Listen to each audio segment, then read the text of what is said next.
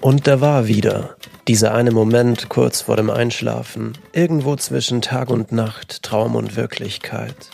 Ihre Pupillen weiteten sich, als sie das Momentum zu greifen vermag und darüber sinnierte, wie verrückt es eigentlich ist, hier zu liegen und darüber nachzudenken, über alles.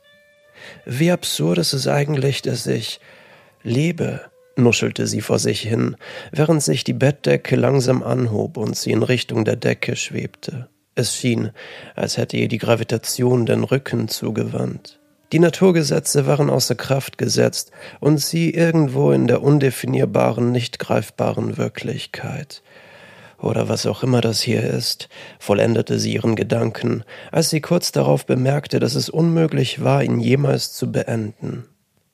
Die Last der irdischen Ereignisse hatten sie in den letzten Tagen immer wieder gelähmt, den Horizont auf einen kleinen, stumpfen Ausschnitt begrenzen lassen. Doch nun fühlte es sich danach an, als wären die Grenzen verblasst. Ein beklemmendes, wenn auch befreiendes Gefühl. Sie rief sich all die Dokumentation und Bücher ins Gedächtnis, die sie bisher über das Universum gesehen oder gelesen hatte. Die Größe, von der darin gesprochen wurde, konnte sie nie wirklich greifen. Billionen von Sternen und Galaxien mit Planeten, von denen mit hoher Wahrscheinlichkeit viele der Erde ähnelten. Ob da draußen wohl eine andere Lebensform gerade das gleiche denkt wie ich? fragte sie sich und stellte sich vor, wie schön es wäre, auf einem anderen Planeten einen Freund zu haben. Sie hatte mal eine Theorie aufgeschnappt über das Leben und die Existenz, die ihrer Meinung nach gar nicht so abwegig war.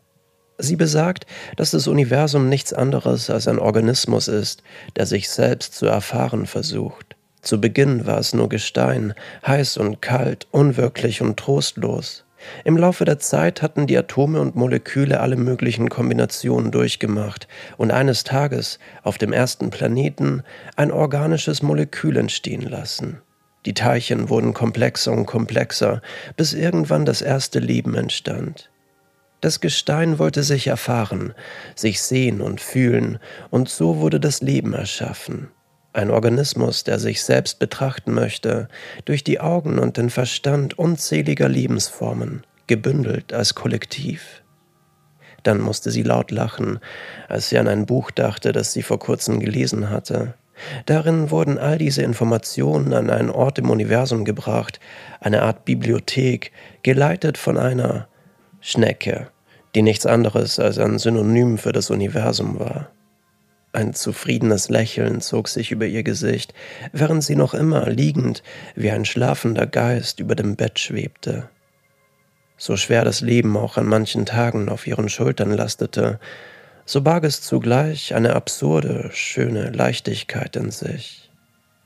Und da war es schon wieder, die Freude auf eine heiße Tasse Kaffee am nächsten Morgen, die nach dem Einschlafen nur einen kurzen Traum von ihr entfernt war.